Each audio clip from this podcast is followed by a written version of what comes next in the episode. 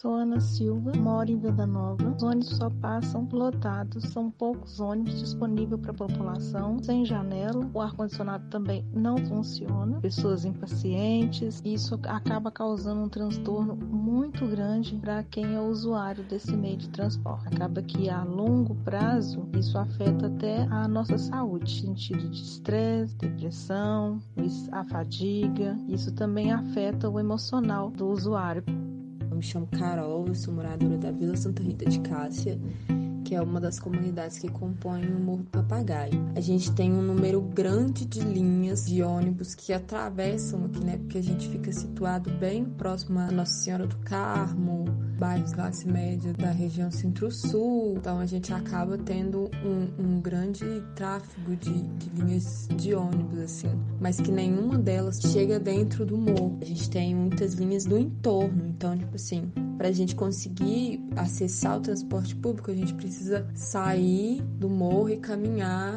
aí de cerca de 10, 15 minutos para conseguir pegar um ônibus, porque nenhuma das linhas transitam dentro do, da comunidade, assim. Aqui dentro do morro a gente tem um, um micro-ônibus que circula, que faz ligação com as avenidas, né, que estão fora, assim. E que foi um ganho para a comunidade. Então, o micro-ônibus ajuda bastante, mas a passagem vem aumentando muito do que era inicialmente. E também tem uma questão com os horários, que, que são um pouco espaçados. E é isso. E aí a gente paga uma passagem de 4,50 muitas vezes para andar em pé, sem segurança, ou não ter o ônibus no horário que a gente precisa, assim.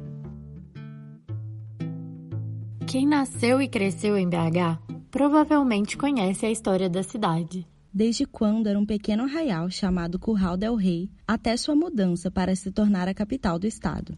Tornou-se Belo Horizonte no fim do século XIX um espaço urbano organizado geometricamente, hierarquizado e com funções sociais bem definidas.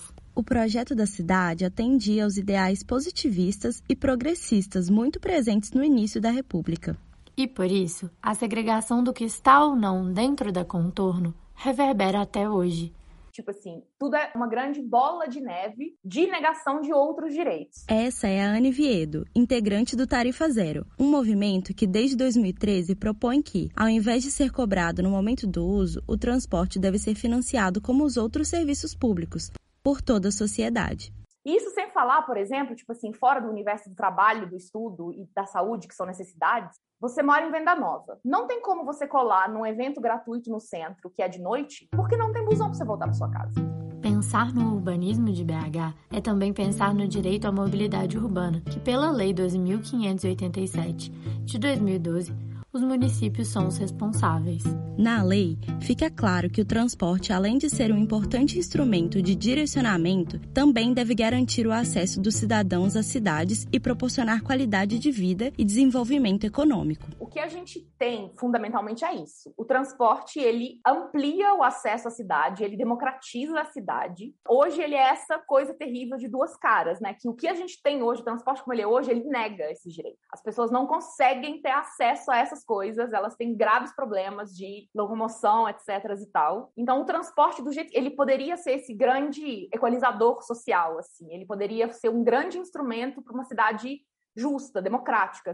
O slogan do Tarifa Zero, por uma vida sem catracas, resume poeticamente o que Anne disse. O movimento nasce então com essa premissa de garantir um transporte de qualidade e mais acessível para os habitantes da cidade. A cidade, ela só existe para quem pode se locomover por ela. Só que o grande lance do transporte é que além dele ser um direito em si, ele é um viabilizador de outros direitos. Porque se você tem um transporte bom, de qualidade, você consegue ir para os lugares, fazer as coisas, etc. E isso é muito importante. Em uma cidade como Belo Horizonte, por exemplo, onde o cenário cultural vem se desenvolvendo, Muitas pessoas da periferia não conseguem usufruir das programações, mesmo que elas sejam gratuitas. Isso porque, devido à falta de linhas que contemplem essas localidades, os usuários veem suas opções limitadas a gastar mais com carros de aplicativos, o que elitiza o acesso aos eventos. Para além disso, a locomoção também afeta as condições de trabalho e estudo. De acordo com Tarifa Zero, a falta de recursos para arcar com transporte é uma das principais causas de evasão de cursos pré-vestibulares.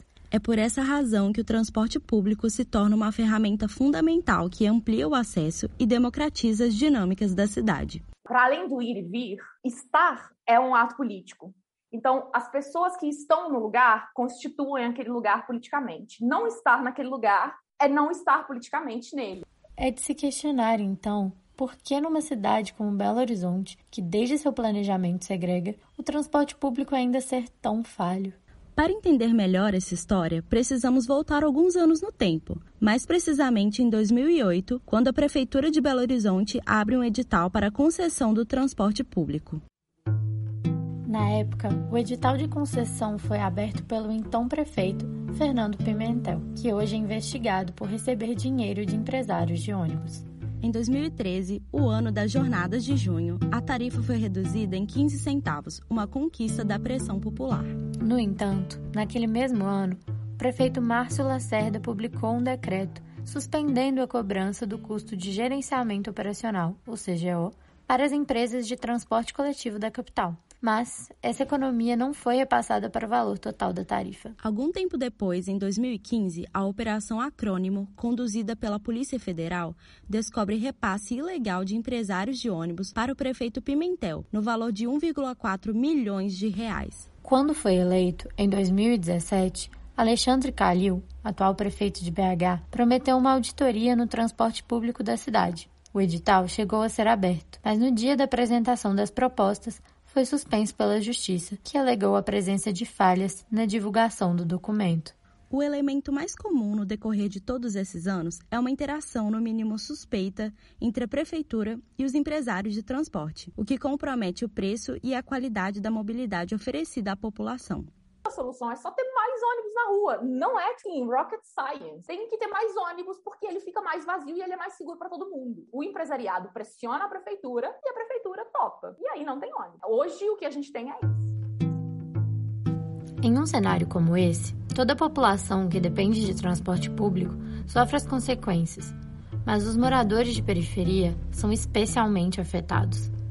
Essas áreas geralmente não são contempladas pelo transporte, em razão do relevo acentuado e das ruas estreitas, por onde os ônibus convencionais não conseguem circular. O sistema Vilas e Favelas foi a solução proposta para esse problema. Criado nos anos 90, o sistema visa conectar as favelas às linhas de transporte convencionais e ao asfalto. Então, o que a ideia das, dos ônibus Vilas e Favelas era essa? Vamos fazer um micro-ônibus para poder ele conseguir circular mais dentro da favela, nas ruas e vielas que são mais estreitas. E esse ônibus ele vai circular dentro da favela, sair da favela para conectar as pessoas ao sistema de transporte convencional o Vilas e Favelas ainda traz benefícios como a integração de passagens. Então, quando um passageiro pega um Vilas e Favelas pagando um real e logo após pega um ônibus convencional, esse valor é descontado da passagem, o que torna o serviço gratuito. Mesmo com esses resultados, o sistema conta com apenas 15 das cerca de 300 linhas que existem na capital mineira, e muitas periferias ficam de fora desse atendimento. Isso acontece porque, por causa do decreto 13.384, publicado lá em 2008, são os empresários que possuem maior controle sobre a implementação de projetos como esse. As linhas da periferia não geram lucros imediatos para essas instituições e, por isso, não se apresentam como uma aposta vantajosa aos olhos das empresas. Então, assim, vários bairros e várias vilas e várias favelas já pediram linha Vilas e Favelas e não rolou, a prefeitura embarreirou, porque ela é pressionada pelas empresas de ônibus para não ter a linha Vilas e Favelas. O objetivo final do movimento continua sendo um transporte completamente gratuito e de qualidade, integrando as regiões metropolitanas e as periferias. Mas, para além disso, o movimento é imprescindível para o desenvolvimento social inclusivo de uma cidade que foi construída para excluir. A capital mineira merece reescrever sua história e fortalecer os seus laços comunitários. Experimentar a cidade para além de seus contornos. Se você quer ir além dos contornos de BH, ajudando e participando do projeto Tarifa Zero, você pode segui-los no Instagram e Twitter, em arroba Tarifa Zero BH. E claro, Você também pode acompanhar o tarifômetro do busão, onde todos os dias são calculados os lucros dos empresários das companhias de ônibus em tarifômetrobh.com.br. Não deixe de nos acompanhar na Rádio Terceiro Andar, projeto de extensão da Faculdade de Filosofia e Ciências Humanas da UFMG, em arroba Rádio Terceiro Andar ou Rádio Terceiro Andar ufmg.wordpress.com. Lá você pode encontrar o nosso podcast e muitas outras séries e programas sonoros produzidos por alunos do curso de jornalismo. Vem com a gente e nos ajude a expandir os contornos de BH. Esse episódio do podcast Contornos Periféricos foi narrado por mim, Isabela Guasti, e pela Beatriz Costa. A reportagem foi feita por Elisa Rabelo e a edição de som por Ana Beatriz Arruda. A arte de capa do episódio é do artista Humberto Cunha. Até mais!